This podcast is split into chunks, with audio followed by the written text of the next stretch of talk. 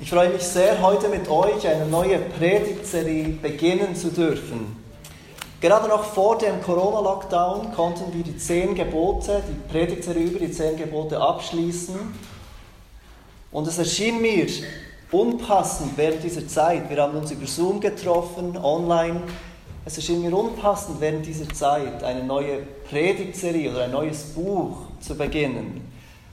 Und so haben wir uns mit dem Thema Gebet auseinandergesetzt in dieser Zeit. Wir wussten nicht genau, wie lange das dauern würde. Und wir haben angefangen, uns mit dem Gebet und was die Bibel zum Thema Gebet sagt, auseinanderzusetzen. Und ich glaube, wir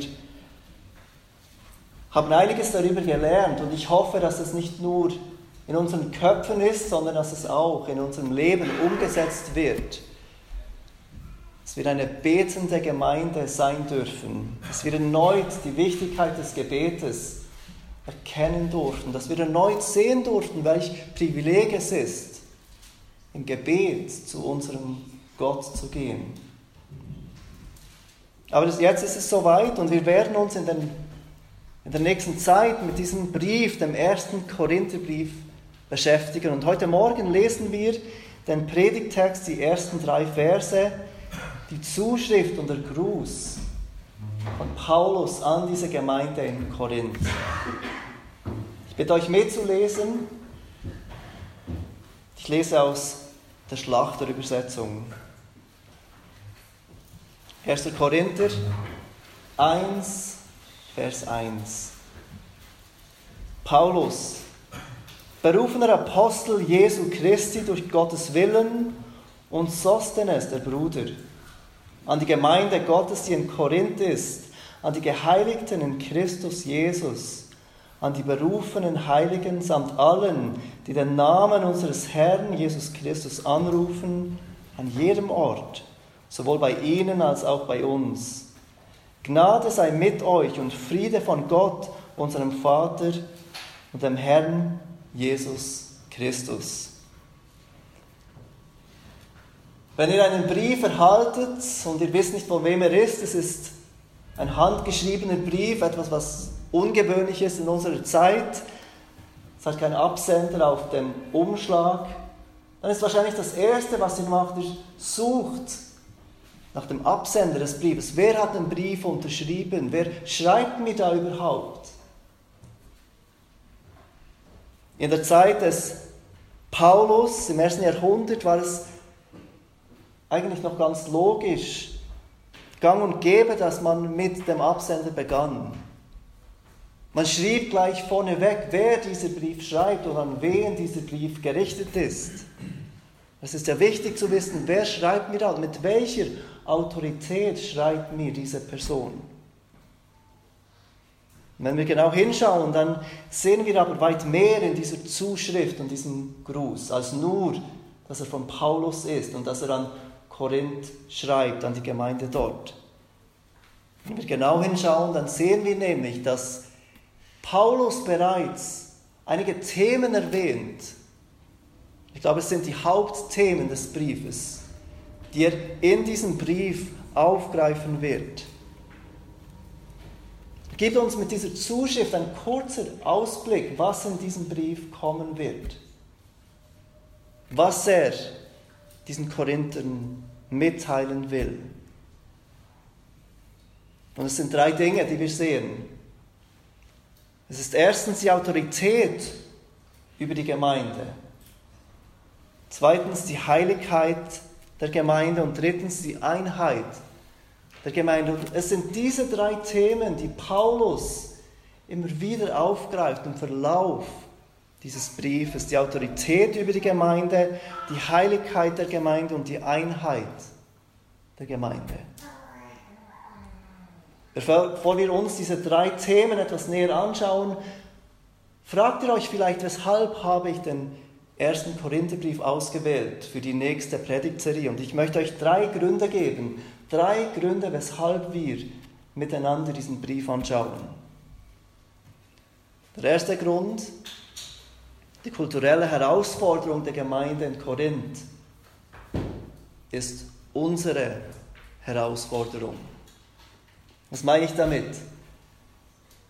Wir werden sehen, dass, und ihr wisst bestimmt schon einige Dinge, dass die Bräuche der Korinther in ganz vielen Dingen ganz unterschiedlich sind als unsere Bräuche heute. Das ist keine Überraschung.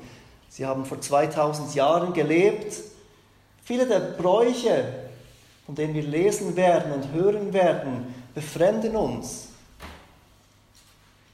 Und doch glaube ich, dass die kulturellen Herausforderungen dieser Stadt für diese Christen damals eigentlich gar nicht so anders sind als die Herausforderungen, die wir heute erleben. Korinth liegt in Griechenland auf, einer schmalen, auf einem schmalen Stück Land zwischen dem Ionischen Meer und der Ägäis. Wegen ihrer Lage auf dieser schmalen Landzunge war Korinth eine wichtige Hafenstadt in dieser Zeit. Die Güter wurden mit Schiffen transportiert von ähm, Land zu Land, von Gebiet zu Gebiet. Und man musste entweder um Griechenland herum, weiter nach Süden und riskierte dort heftige Winde, oder man konnte eben durch diese schmale, durch diese Meere hindurch zu Korinth und dann die Ware von einem Hafen zum anderen Hafen transportieren. Am schmalsten Ort ist Korinth oder war Korinth nur gerade neun Kilometer breit, von Hafen zu Hafen, von Meer zu Meer. Und so war es oft weit einfacher, die Waren so zu transportieren über diesen schmalen Landweg, anstatt über den gefährlichen Meeresweg hindurch. Und so war Korinth zu dieser Zeit eine enorm wichtige wirtschaftliche Ortschaft. Und es war wirtschaftlich erfolgreich. Es herrschte dort viel Reichtum durch die Einnahmen von diesem Handel. Das alte Korinth, es gab ein altes Korinth, das in 146 vor Christus zerstört wurde. Aber in 44 vor Christus erbauten die Römer Korinth erneut. Sie erkannten erneut die Chance von dieser guten geografischen Lage. Und sie erbauten dieses, diese Stadt erneut. Und sie brauchten dafür besonders Menschen, die früher Sklaven waren in Rom und die sie nicht behalten wollten in Rom. Es waren Sklaven, die frei kamen. Und so sandten sie diese freien Menschen nach Korinth, wo sie ein neues Leben anfangen konnten, wo sie nicht bekannt waren als Sklaven, wo sie aufgehen konnten wirtschaftlich.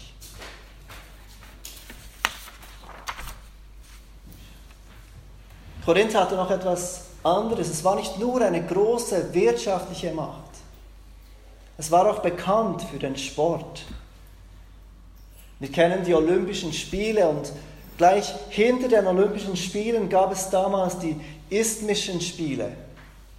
Auch Spiele, die ganz wichtig waren, ein Wettkampf, der wichtig war, die alle zwei Jahre in Korinth stattfanden.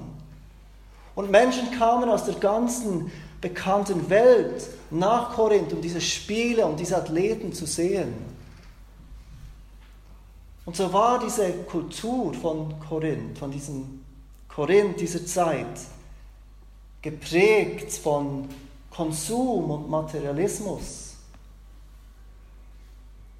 von einem Interesse in große Shows und Darbietungen, durch Sport oder Kunst oder andere Dinge.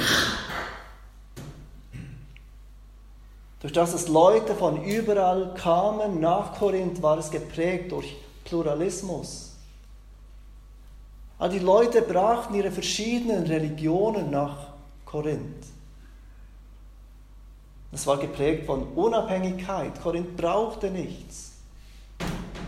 Die Menschen kamen von überall hin und brachten die Dinge nach Korinth. Sie waren wirtschaftlich unabhängig. Sie waren wirtschaftlich erfolgreich. Und die Menschen dort waren geprägt von Ehrgeiz Wenn wir uns erinnern, es waren ehemals Sklaven, die dorthin kamen, die sich aufarbeiteten und frei wurden und jetzt wirtschaftlich erfolgreich waren, war die Kultur geprägt von Ehrgeiz und Wettstreit und Rivalität. Jeder wollte besser sein als der andere. Er wollte mehr haben als der andere. Es war eine richtige Stimmung. Wir wollen besser sein und mehr haben.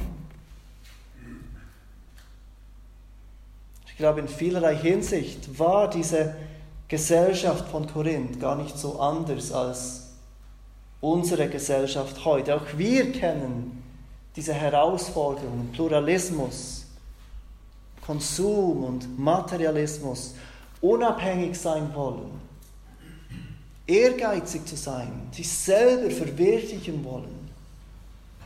Das sind Dinge, die wir doch zu gut kennen. Und hier kommt Paulus zu diesen Christen, die geprägt sind von dieser Kultur um sie herum. Und er predigt die Nachricht des gekreuzigten Messias. Können uns gut vorstellen, dass diese Korinther, diese Christen dort, indem sie ihre Kultur aufsaugten, wie sie sagten, wir wollen mehr als eine Botschaft eines gekreuzigten Messias. Wir wollen eine attraktivere Botschaft. Wir brauchen überzeugende Rhetorik. Wir brauchen Weisheit, griechische Weisheit, die überzeugt. Nicht die Torheit der Schrift. Wir brauchen eine Botschaft des Sieges der Unabhängigkeit. Eine Botschaft, die mich persönlich weiterbringt. Und wir wollen ein sichtbares und hörbares Wirken des Geistes, das Menschen anzieht.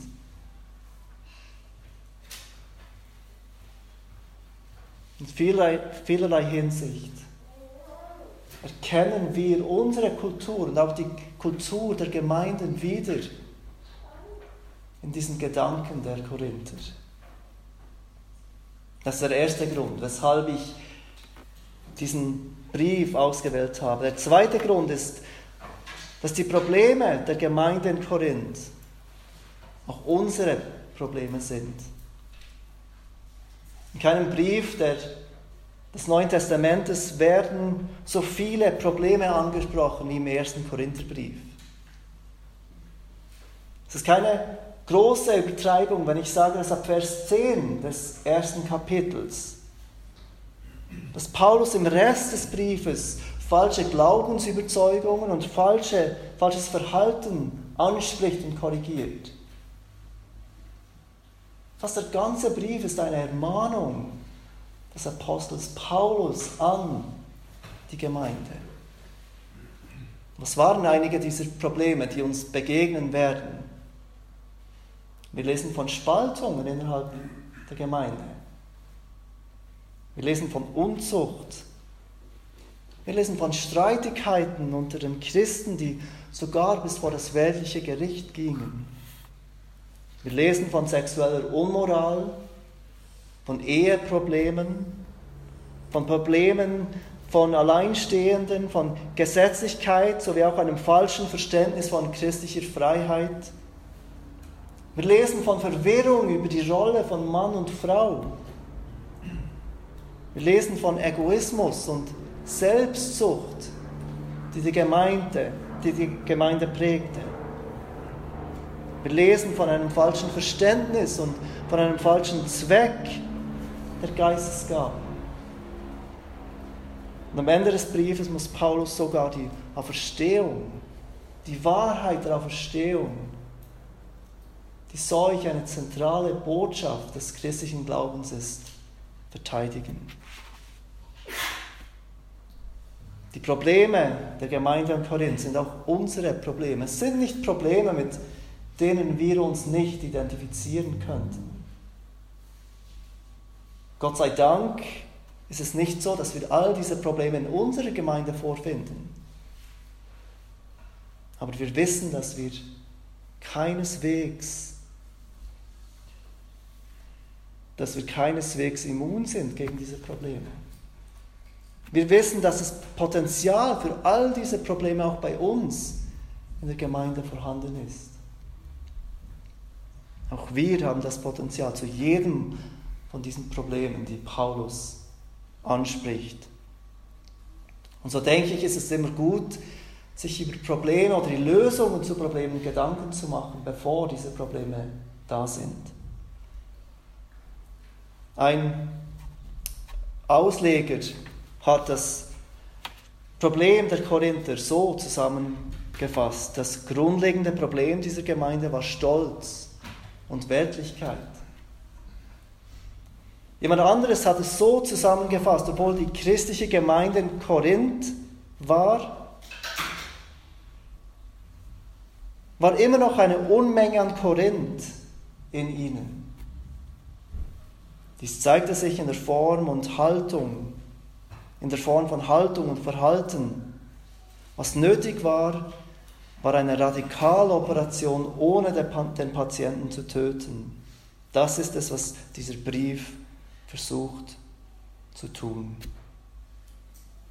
Der zweite Grund, weshalb ich den, den ersten Korinther ausgewählt habe, ist, die Probleme der Gemeinde sind auch unsere Probleme. Und wir wollen sehen, was Paulus für Lösungen gibt, die von Gott inspiriert sind. Der dritte Grund, ganz schlicht und einfach, der erste Korintherbrief gehört zur Heiligen Schrift.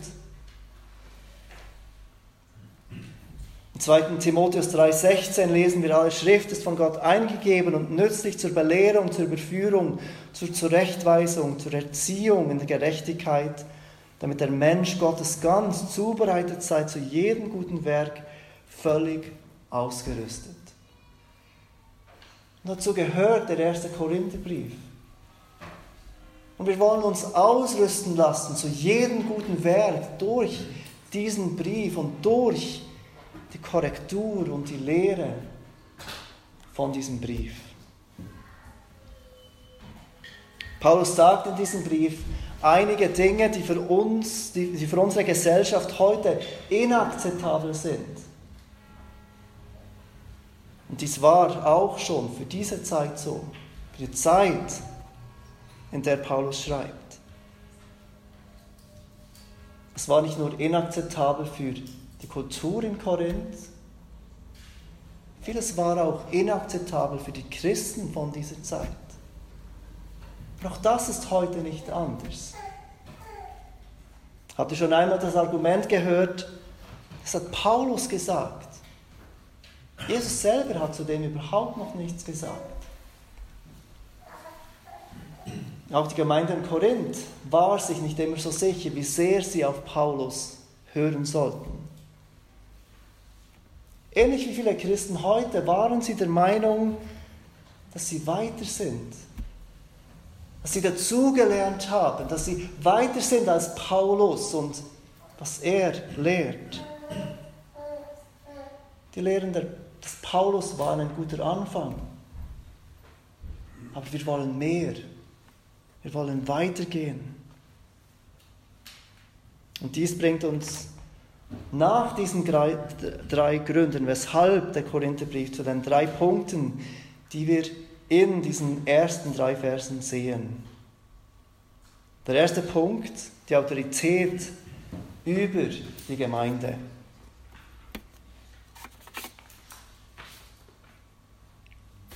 Vers 1 noch einmal. Paulus, berufener Apostel Jesu Christi, durch Gottes Willen und Sostenes der Bruder. Paulus hatte die Gemeinde Korinth erst vor ein paar Jahren gegründet. Er war ihr Gemeindegründer. Wir lesen davon in Apostelgeschichte 18. Er bleibt dort eineinhalb Jahre und lehrt die Gemeinde, baut die Gemeinde auf. Danach geht er weiter. Und seither schrieb er bereits einen Brief an diese Gemeinde, ein Brief, der uns nicht erhalten geblieben ist. Die Korinther schreiben ihm dann einen Brief zurück. Sie antworten auf den Brief von Paulus mit einem Brief an Paulus. Und in diesem Brief werfen sie Fragen auf, die Paulus jetzt in diesem ersten Korinther beantwortet. Zudem war Sosthenes bei Paulus, wir haben das gerade gelesen. Sosthenes war wahrscheinlich der ehemalige Vorsteher der Synagoge in Korinth, also ein Jude, der zum Glauben kam. Noch er wird in Apostelgeschichte 18 erwähnt. Und was, wenn das der gleiche Sosthenes ist, dann hat er Paulus sicherlich erzählt, wie es der Gemeinde geht in Korinth. Er kommt irgendeinmal in dieser Zeit zu Paulus, der jetzt in Ephesus ist, und er erzählt ihm, wie es der Gemeinde geht, wie es um diese Gemeinde in Korinth steht. Dann lesen wir noch davon, dass Leute der Chloe Paulus Bericht geben. Das seht ihr im 1. Korinther 1, Vers 11. Sie kommen zu Paulus und erwähnen Dinge und stellen Fragen. Und all das veranlasst Paulus, dieser Gemeinde erneut einen Brief zu schreiben. Dinge richtig zu stellen, die falsch verstanden wurden. Dinge richtig zu stellen, die falsch laufen in der Gemeinde. Und nun seht, wie sich Paulus selber identifiziert. Natürlich kennen sie Paulus, er war ihr Gemeindegründer, er war der Apostel, der ihnen das Evangelium brachte. Und er identifiziert sich selber als berufener Apostel Jesu Christi durch Gottes Willen. In keinem anderen Brief von Paulus kommt das Wort Apostel so oft vor wie in diesem Brief. Das sind zehnmal. Was war ein Apostel? Das Wort beschreibt jemand, der von jemand anderem mit dessen Autorität gesandt wurde. Er sollte eine Botschaft überbringen und hatte dazu auch Autorität von diesem Sender. In diesem Zusammenhang bedeutet es ein Gesandter von Jesus Christus, der mit seiner Autorität zu diesen Leuten gesandt wurde. Laut Apostelgeschichte 1 musste dies jemand sein, der von Anfang an mit Jesus unterwegs war und ein Augenzeuge seiner Verstehung war. In Epheser 2,20 lesen wir, dass die Gemeinde aufgebaut ist auf der Grundlage der Apostel und Propheten, während Jesus Christus selber selbst der Eckstein ist. Die Apostel sind die Grundlage der Gemeinde. In Apostelgeschichte 2 haben wir gerade vor ein paar Wochen gesehen, wie die erste Gemeinde sich beständig in der Lehre der Apostel hielt, aufhielt. Sie blieb, verblieb in der Lehre der Apostel. Und da waren diese zwölf Apostel, ausgesandt von Jesus selbst, minus Judas, der dann ersetzt wurde. Und jetzt war da dieser Paulus, der sich selbst Apostel nennt und eigentlich gar nicht so in dieses Schema der Apostel passte. Er war nicht dabei von Anfang an im Dienst von Jesus. Er war nicht dabei bei der Auferstehung, als Jesus den anderen Aposteln erschienen ist. Und trotzdem nennt er sich selbst Apostel, Gesandter von Jesus Christus zu diesen Christen und für diese Christen. In Apostelgeschichte 9 lesen wir, wie Jesus ihm erschienen ist, wie der auferstandene Jesus Paulus erscheint. Dort ist er noch bekannt unter seinem hebräischen Namen Saulus. Jesus erscheint ihm und er schickt ihn zu, zum Haus des Ananias. Und dieser wird ihm sagen, was er tun soll. Jesus erscheint in der Zwischenzeit auch Ananias in einer Vision und sagt ihm, was er Paulus sagen soll, nämlich, dass er ein Werkzeug ist, das von Gott auserwählte Werkzeug, um durch ihn seinen Namen vor Heiden und Könige und vor die Kinder Israels zu tragen. In Galater 1, Vers 17 lesen wir, dass Paulus zu denen zog, die vor ihm Apostel waren. Das bedeutet, dass er sich selbst als Apostel versteht. In Römer 11, 13 nennt er sich selbst den Apostel der Heiden. Paulus wurde als Apostel bestätigt, indem er Zeichen eines Apostels wirkte. Zeichen und Wunder und Kraftwirkungen, wie er im 2. Korinther 12, Vers 12 erwähnt. Im 2. Korinther 13, Vers 3 lesen wir davon, dass Christus durch Paulus spricht. Die Thessalonicher lobt Paulus dafür, dass sie sein Wort, das Wort von Paulus, nicht als Menschenwort annehmen, sondern als Gottes Wort. Und wenn wir all diese Aussagen des Neuen Testamentes über Paulus anschauen, dann bleibt kein Zweifel offen, dass er sich selbst als Gesandter von Jesus Christus verstand, der mit Autorität zu den Gemeinden kam. Was er sagte, war, was Gott sagte.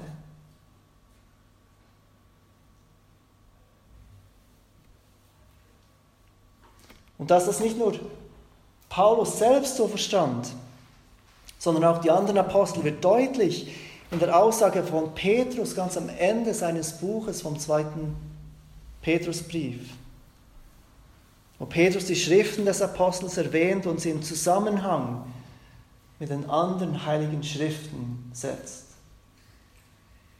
Er erwähnt die Propheten, er erwähnt, wie Gott durch die Apostel zu der Gemeinde sprach. Und dann erwähnt er Petrus und seine Schriften im Zusammenhang mit den Schriften der ganzen Bibel. Paulus nennt sich selbst berufener Apostel Jesu Christi durch Gottes Willen. Was die Christen in Korinth begreifen mussten und was sie nicht mehr anerkennen wollten, wir werden das, sehen im Verlauf des Briefes, oder was auch wir heute dringend begreifen müssen, ist, dass Paulus mit der Autorität Gottes schreibt dass alles, was er im ersten Korintherbrief zu uns schreibt, in der Autorität von Gott zu uns schreibt. Was Paulus zu verwerfen gleichbedeutend ist, gleichbedeutend ist wie die Autorität Gottes zu verwerfen. Spielt keine Rolle, ob es Paulus oder Jesus gesagt hat. Wenn Paulus es gesagt hat, ist es genau gleich Gottes Wort für uns. Das Erste, was Paulus klar macht in diesen ersten paar Versen, er schreibt als Apostel. Er schreibt nicht als Apostel nach seinem eigenen Willen, sondern durch Gottes Willen. Er ist ein Apostel, der sich nicht selbst Apostel nannte. Es viele Leute heute tun. Er ist ein Apostel durch den Willen Gottes, bestätigt durch Gott selbst. Das zweite Thema, das wir sehen in dieser Eröffnungsrede, in diesem Eröffnungswort für diesen Brief, ist die Heiligkeit der Gemeinde. Vers 2. An die Gemeinde Gottes, die in Korinth ist, an die Geheiligten in Christus Jesus, an die berufenen Heiligen samt allen, die den Namen unseres Herrn Jesus Christus anrufen, an jedem Ort, sowohl bei ihnen als auch bei uns. Das Erste, was wir hier sehen in diesem zweiten Vers, ist, wem diese Gemeinde gehört. Auch das hatten die Korinther aus den Augen verloren. An die Gemeinde Gottes, die in Korinth ist, wem gehört diese Gemeinde? Sie ist nicht die Gemeinde der Korinther. Diese Gemeinde gehört nicht den Korinthern, sie gehört nicht den Leitern der Korinther. Sie gehört auch nicht Paulus. Er schreibt nicht an meine Gemeinde in Korinth. Es ist Gottes Gemeinde und Gott allein hat das Recht zu bestimmen, wie sich die Christen in Korinth als seine Gemeinde verhalten sollen wie sie als Gemeinde miteinander leben sollen, wie sie als Gemeinde der Welt verkünden sollen, dass Jesus Christus lebt. Es war nicht ihre Entscheidung, wie sie diese Gemeinde führen wollten. Es war allein Gottes Entscheidung. Sie gehört Gott. Auch das ist etwas, was wir heute dringend hören müssen.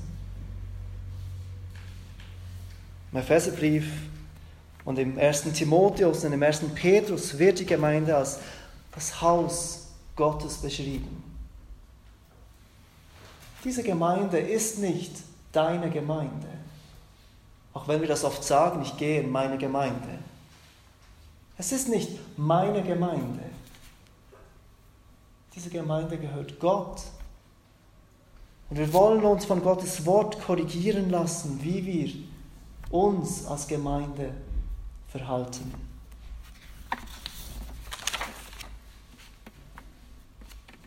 Was uns diese Anschrift auch lehrt, ist, dass die gesamte Gemeinde verantwortlich ist für die Probleme, die innerhalb dieser Gemeinde herrschen. Seht, wie Paulus dann die ganze Gemeinde schreibt. Er schreibt seinen Brief nicht an die Leiter der Gemeinde in Korinth, er schreibt seinen Brief, diese, all diese Instruktionen an die gesamte Gemeinde, weil die gesamte Gemeinde verantwortlich ist für diese Unmoral, die herrscht, für die falsche Lehre, die toleriert wird und propagiert wird. Die ganze Gemeinde ist verantwortlich, die Einheit und Heiligkeit der Gemeinde zu wahren. Aber dann seht, wie Paulus Christen in Korinth nennt.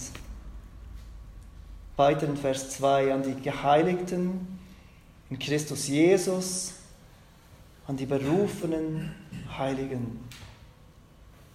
Ich habe euch vorhin gerade von den Problemen erzählt, die in dieser Gemeinde herrschten, die Paulus veranlasst haben, diesen Brief zu schreiben, diesen Brief, in dem er die Gemeinde korrigiert. Und trotzdem nennt er diese Gemeinde die Geheiligten in Christus. Wir werden sehen, dass sich diese Christen alles andere als heilig aufführten. Aber er nennt sie die Geheiligten in Christus. Und er wiederholt sogar diesen Gedanken an die berufenen Heiligen, so wie er aufgrund des Rufes Gottes ein Apostel ist, ist die Gemeinde aufgrund von Gottes Ruf geheiligt. Es ist wichtig zu verstehen, dass die Bibel nicht immer auf gleiche Weise von Heiligung spricht. Der Begriff Heiligung wird nicht immer genau gleich verstanden. Paulus spricht hier von der Heiligung als Stellung, nicht von der Heiligung, die fortschreitend in uns geschehen muss. Nicht von der Heiligung, die fortschreitend oder ähm, zunehmend in uns geschieht.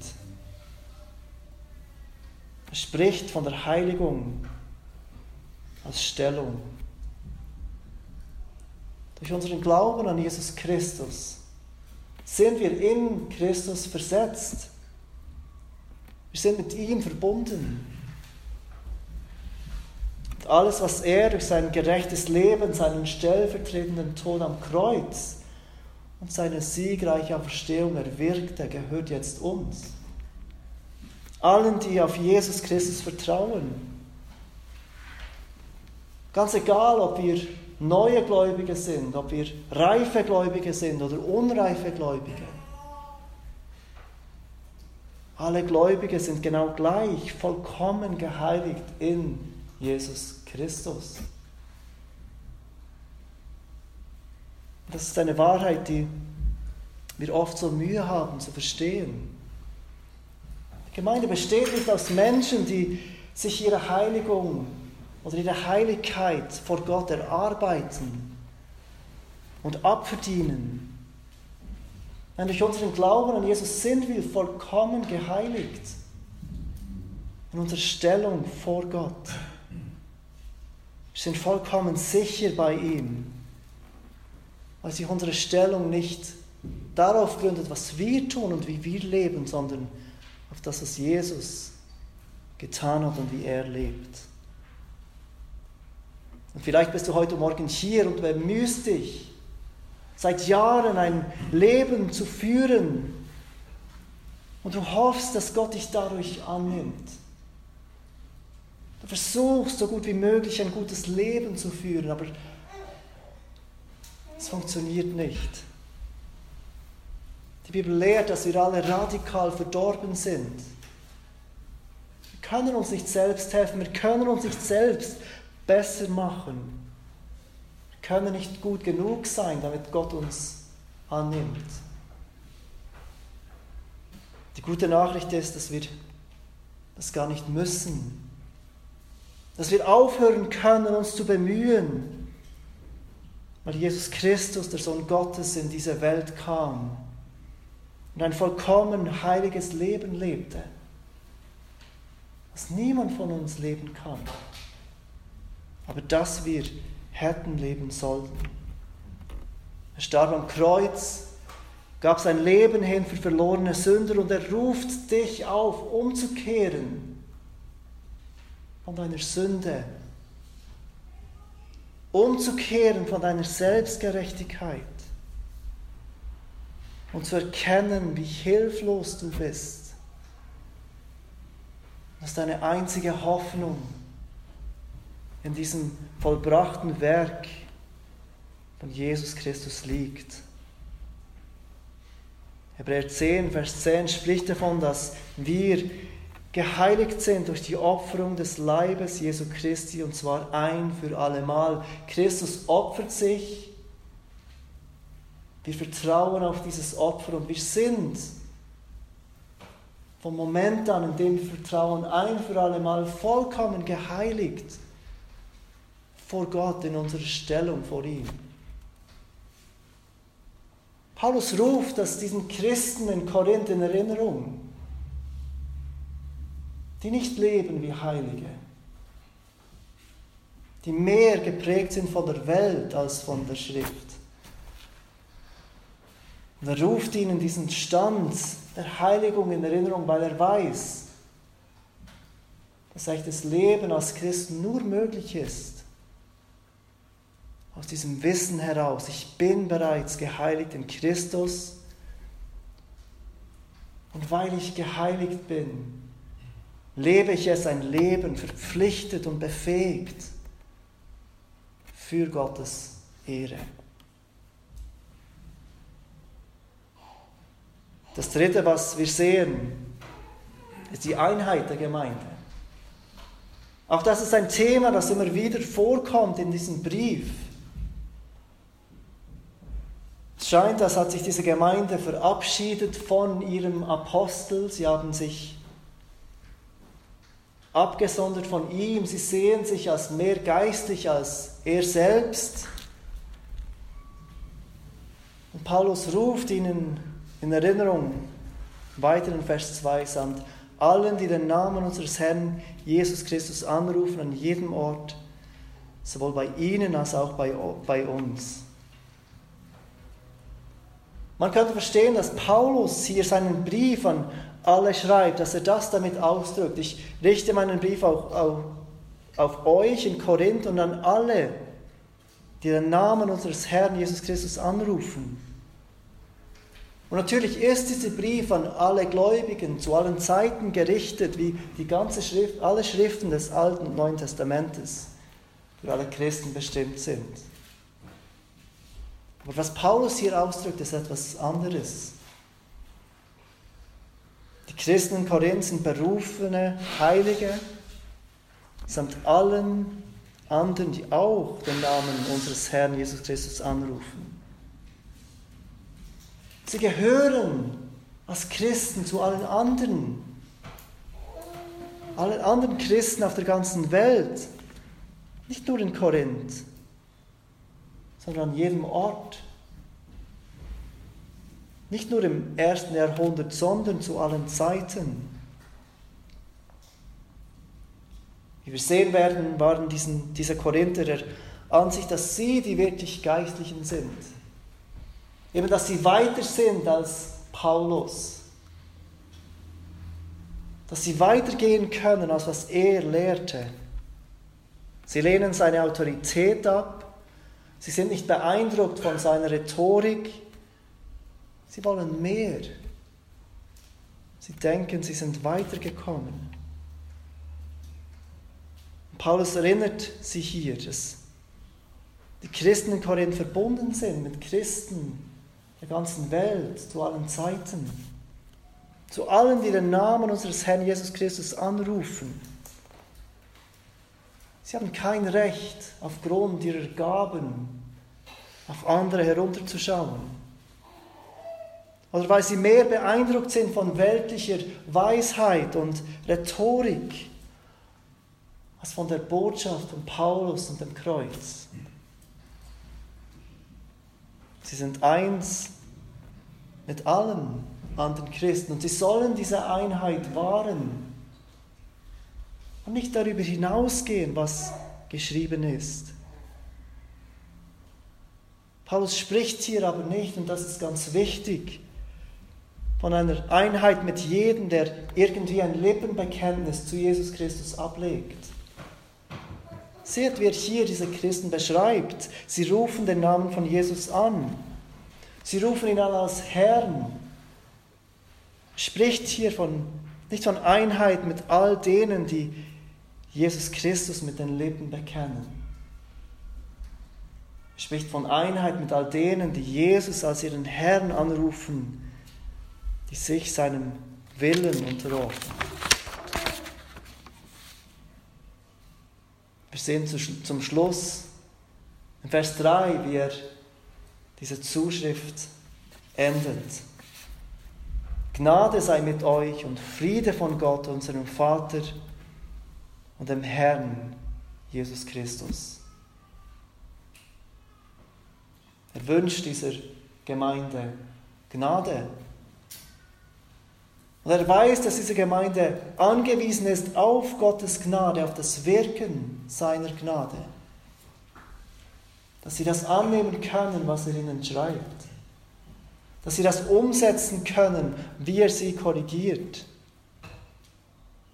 Und wie die Gemeinde in Korinth, so brauchen auch wir, unsere Gemeinde, Gottes Gnade, damit wir die Worte des Apostels Paulus annehmen können, damit wir seine Ermutigung, aber auch seine Korrektur und Ermahnung annehmen dürfen. Beten wir in dieser Zeit, dass Gott uns Gnade schenkt, dass wir mehr und mehr zu einer Gemeinde werden dürfen, die Gottes Charakter widerspiegelt und ihm Ehre gibt.